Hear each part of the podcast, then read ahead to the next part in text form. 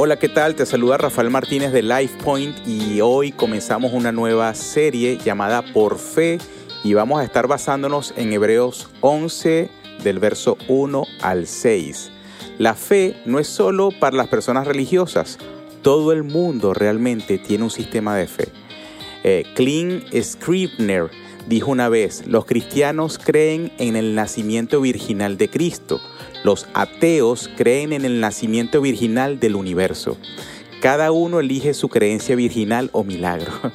El sistema que, de fe que elijas es importante. ¿Por qué? Porque tu fe no solo determina lo que crees, determina cómo vives. Habacuc 2.4 dice, pues el justo por su fe vivirá. Pablo usó este versículo también en Efesios y en Gálatas cuando delineó su doctrina de salvación. Fue el versículo que abrió los ojos a Lutero, este hombre de la, de la, de la reformador de la época, y vino a traer la doctrina de la justificación solo por la fe. Desde entonces empezó esa reforma protestante. ¿Recuerdas esos pasajes donde afirma de que la fe no es por obras para que nadie se gloríe, sino es por gracia porque es un regalo? La fe es vital porque no puedes convertirte en cristiano sin fe. No puedes vivir o crecer como cristiano sin fe. No puedes agradar a Dios sin fe, como dice Hebreos 11. Entonces, en todo este verano vamos a estar viendo esta serie llamada Por Fe del libro de los Hebreos. Hebreos fue escrito para cristianos que antes eran judíos. Estaban siendo perseguidos en un intento de obligarlos a salir del cristianismo y volver al judaísmo. Entonces el libro de Hebreos fue escrito para recordarles a estos cristianos que Jesús es el cumplimiento del Antiguo Testamento y debían mantenerse firmes en esa fe. La palabra fe se menciona 31 veces en Hebreos, pero solo 24 veces en el capítulo 11. En este capítulo es donde vamos a acampar por un buen rato, porque define la fe real y nos muestra cómo la fe cambió la forma en que vivían las personas y cómo les dio esperanza y valor para mantenerse firmes en un mundo tan confundido. Hoy vamos a ver lo que es la fe, lo que es la fe verdadera y luego también cómo esta fe verdadera produce vidas justas. Los versículos 1 al 2 dan una definición de fe en dos partes que normalmente todos nosotros conocemos. Es la, pues la fe, la certeza de lo que se espera y la convicción de lo que no se ve. Es decir, es estar seguro de lo que esperas y seguro de lo que no ves. La fe real no es una ilusión, no es lo contrario del conocimiento o el enemigo de la razón y la ciencia, no esa discusión no, no, no, no viene al caso porque Dios mismo creó la ciencia y la fe siempre va a estar vinculada con lo que es la confianza, con lo que es la seguridad. Necesitamos tener seguridad y confianza. Esa es la base. La confianza y la seguridad es la base donde construimos nuestro sistema de fe, donde construimos nuestra esperanza. Y como cualquier estructura, obviamente, como lo vimos en, la parábola anterior de los fundamentos, ¿verdad? Mientras más fuertes sean los cimientos, más fuertes será la estructura. La fe es el fundamento de nuestra esperanza y el ancla de nuestra vida porque se basa en hechos sólidos, como una roca por la revelación de Dios en su palabra. Es la confianza y la certeza en lo que alguien dice. Se basa en el carácter y el poder de quien lo dice. Por ejemplo, si yo te prometiera darte un millón de dólares por tener una asistencia perfecta durante los jueves por la noche en nuestro estudio bíblico, tú no pondrías muchas esperanzas en eso porque sabes que yo no tengo la capacidad de dinero para darte esa cifra. Sabes que no tengo el dinero para hacerlo. Pero si Donald Trump te hiciera esa promesa, estarías emocionado y no faltarías ningún día porque sabes que Él sí tiene esa cantidad y aún más. Pero te digo, bájate de esa nube porque esto solamente es un ejemplo para ilustrar de que quien dice y quien promete realmente es el Señor. Y en Él están escondidas todas las cosas y Él es el creador de todas las cosas y Él es el que sí todo lo puede. Ok, simplemente esto es una ilustración que hacemos para, para entender a quién estamos creyendo, de que le tenemos fe a Dios. No solo que tengo fe en Dios, sino que le creo a Dios y tengo fe en Dios. Entonces, cuando Dios dice algo, podemos creerle.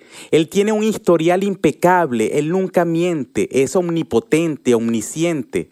Sería irracional no creerle a Dios, y eso es la fe. Por eso la fe cristiana es razonable. La sustancia de nuestra fe no son las opiniones de los hombres, las ideologías elaboradas por los filósofos de Harvard, no, es la fe de Dios revelada en su palabra. Luego el escritor dice que la fe es la convicción de las cosas que no se ven. La palabra convicción significa certeza, estar convencido de cosas que no podemos ver. No se refiere a tener una esperanza ciega en cosas que podrían suceder, no es estar seguro de la obra del Señor ya realizada, pero también son hechos o realidades que no se pueden ver. Es como el amor y la gravedad. No puedes verlo, pero existen. Es una verdad. Has escuchado el dicho, ver para creer, ¿verdad? La Biblia en realidad dice que creer es ver. Agustín dijo que la fe es creer lo que no vemos y la recompensa de esta fe es ver lo que creemos. El escritor usa la creación como ejemplo. La mayoría piensa que hay un conflicto entre la ciencia y la religión como lo dije al principio, pero, y tienes que y creemos que tenemos que elegir uno u otro, y eso no tiene sentido, ya que Dios creó la ciencia.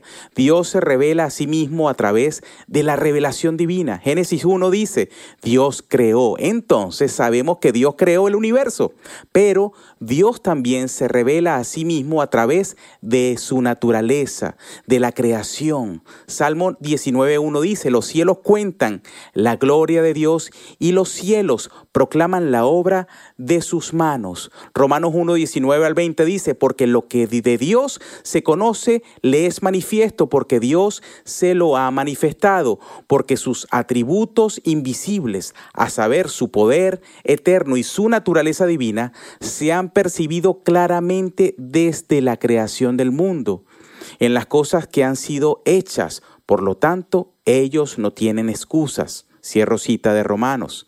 En otras palabras, el conocimiento del Dios invisible se da a conocer a través de lo visible. La creación grita que hay un creador. Ningún ser humano estuvo presente cuando Dios creó el mundo de la nada porque decía en el principio, Dios creó, en el principio, es decir, cuando todo comenzó, aún inclusive antes del principio, Dios es, porque recuerdo el Evangelio de Juan como comienza, hablando de Jesús, Dice el versículo 1 del Evangelio de Juan, dice, en el principio era el verbo y el verbo era con Dios y el verbo era Dios.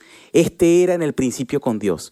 Entonces, estamos viendo aquí que Jesús inclusive es antes del principio, no solo desde el principio, sino Dios es aún antes del principio y Dios creó todas las cosas. Esto es importante tenerlo siempre presente.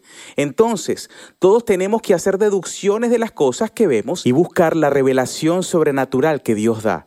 Las huellas dactilares están en toda la creación. A nuestro mundo actual no le gustan las palabras como certeza o convicción, ¿verdad? Más bien les encanta el pluralismo. La visión de hoy día es tan buena como las de los demás. Dicen cosas como, no puedes decir que tu camino es mejor que el mío. No, no es así. ¿Ok? Ahorita siempre es todo un pluralismo, todo es, eh, digamos, discriminación, no podemos opinar o decir que nuestras convicciones son mayores y superiores y mejores que otras convicciones porque entonces estamos siendo discriminativos y no estamos respetando el derecho de los demás. Pero justamente yo creo que eso es lo que los cristianos tenemos que hacer, defender nuestras convicciones y hablar la verdad del Evangelio al mundo, indistintamente lo que puedan decir los demás. Ahora, vida justa. Hebreos 11 está lleno de personas que tenían convicciones lo suficientemente fuertes como para caminar y cambiar por medio de su fe la forma en que vivían, porque ellos sabían que las promesas de Dios eran verdaderas. De hecho, este capítulo es llamado el Salón de la Fama, pero el Salón del, del, cuadro de la fe, el Salón de los héroes de la fe. Así como todos los, todas las ligas deportivas tienen un Salón de la Fama, la mayoría tienen salones de la fama y están reconocidos ahí personajes que batieron récord y que lograron grandes resultados. Así Hebreos 11 viene siendo ese Salón de la Fama cristiano, ese Salón de la Fama porque están personas que por medio de sus vidas y su obediencia, obediencia demostraron que vencieron por medio de su fe. Por ejemplo, Abel y Enoch son buenos ejemplos. No fueron elogiados por su carácter perfecto por no equivocarse nunca, no, pero sí fueron elogiados por su fe. Muestran que la fe es como vivimos en respuesta a los mandatos de Dios. Caín y Abel fueron los dos primeros hijos de Adán y Eva. Caín era agricultor y Abel era pastor. Ambos hicieron sacrificios a Dios y Dios aceptó el sacrificio de Abel, pero rechazó el de Caín. No fue porque ofrecieron, eh, eh, eh, es decir, esto no, no pasó por el tipo de sacrificio, lo que contenían estos sacrificios Ambos ofrecieron lo que Dios les dio para ofrecer. La diferencia fue la fe en la que, por la cual ofrecieron este sacrificio y también el corazón con que lo hicieron. La escritura es clara en que Dios está más preocupado por el corazón de la persona que trae el sacrificio que por el sacrificio en sí mismo. Dios rechazó el sacrificio de Caín porque estaba ofreciendo sobras, solamente por cumplir con un deber, no por amor y por fe. Dios aceptó el sacrificio de Abel porque ofreció el primer fruto, fue el mejor y también fue hecha por amor y fe. Caín quería agradar a Dios haciendo lo mismo. Él preguntó, ¿cuál es mi deber? Entonces eso haré. Y punto. Eso justamente no es fe verdadera. En cambio, Abel quería hacer todo lo posible para agradar a Dios. Hoy podríamos ver esto como el congregarnos, ¿no? Ese hábito que debemos tener nosotros de congregarnos, pero muchas personas hoy día eh, no lo tienen como un compromiso y una convicción ferviente, más bien se excusan y es como eh, en cuanto a, cómo les conviene, ¿no? Y en cuanto a cómo puedan, ¿no? Este, quizá toman un domingo al mes para congregarse nada más porque, bueno, están muy ocupados o levantarse temprano un domingo es muy difícil porque trabajan todos los, los días de la semana o igual con el diezmo, con el dinero. La gente dice, oye, el 10% es mucho, Dios debería saber que mi presupuesto es escaso, aportaré entonces 20 dólares y cuando yo pueda. Estoy seguro de que Dios lo entenderá. Una buena manera de medir la autenticidad de nuestra fe es mirar la diligencia de nuestra obediencia. ¿Consideras a Dios digno de tu tiempo? ¿Consideras a Dios digno de tu dinero, de tu vida? ¿Son gravosos sus mandamientos para ti? ¿Estás contento con llegar al cielo por tu propio esfuerzo? ¿O es tu deseo ferviente de andar en obediencia delante de Él? ¿Lo amas y anhelas complacerlo en toda la forma en la que tú vives? Cuando le fallas, ¿te rompe el corazón o pones excusas y te justificas? ¿Te gustaría tener más dinero, más tiempo, recursos, energía para ofrecerle a Él más de ti? La fe de Abel continuó y fue transmitida a personas justas que vinieron después de él, incluyendo a Enoch, que era la séptima generación después de Adán. La Biblia no dice mucho acerca de Enoch. Fue el padre de Matusalén, el hombre más anciano que jamás haya vivido. En, eh, fue, vivió 969 años y fue el bisabuelo de Noé.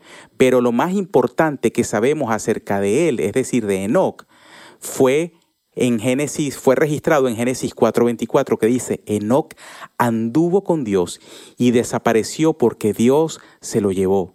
Génesis 5 se llama el libro de las generaciones de Adán. Menciona personas tras persona y luego dice, y murió y murió, y murió. Pero en el caso de Enoch fue distinto, porque él vivió 365 años y dice, caminó con Dios y luego desapareció porque Dios se lo llevó.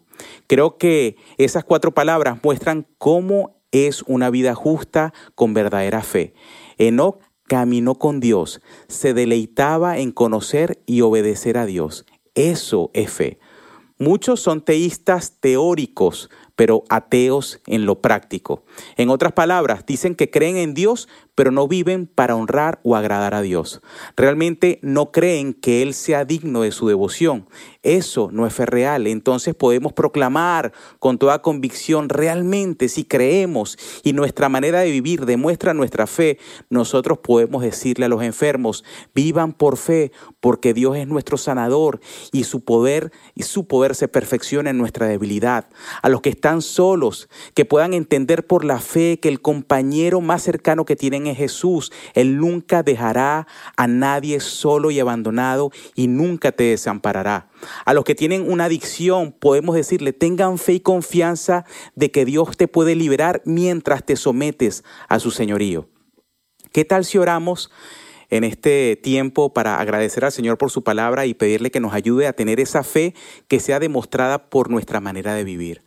Oremos. Señor, gracias por tu presencia.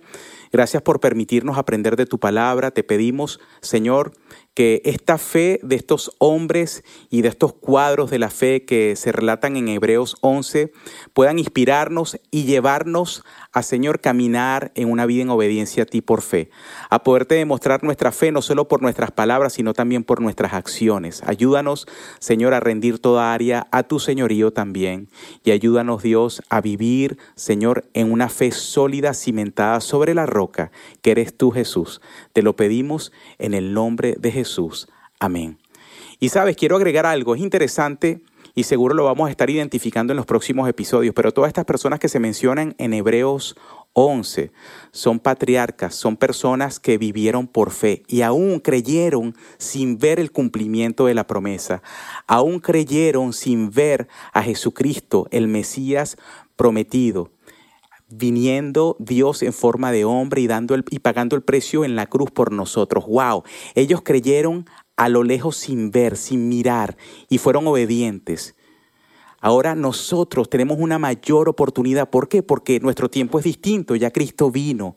Cristo pagó el precio por nuestros pecados. Por su gracia, por su sangre fuimos nosotros justificados. Y no solo, no solo murió, sino que al tercer día resucitó y nos da una vida nueva. Y luego ascendió al Padre y nos dio ese otro consolador para que esté con nosotros siempre, que es su Espíritu Santo. Ahora Dios habita en nosotros permanentemente por medio de su Espíritu Santo. Eso no ocurría en el Antiguo Testamento y por eso es que veo que tenemos eh, muchas cosas a favor nuestro en estos tiempos. Así que te invito a que puedas creer, a que puedas permanecer en la fe, a que puedas perseverar y puedas formar parte eh, de, de, lo que está haciendo el Señor aquí en Life Point también en el ministerio en español.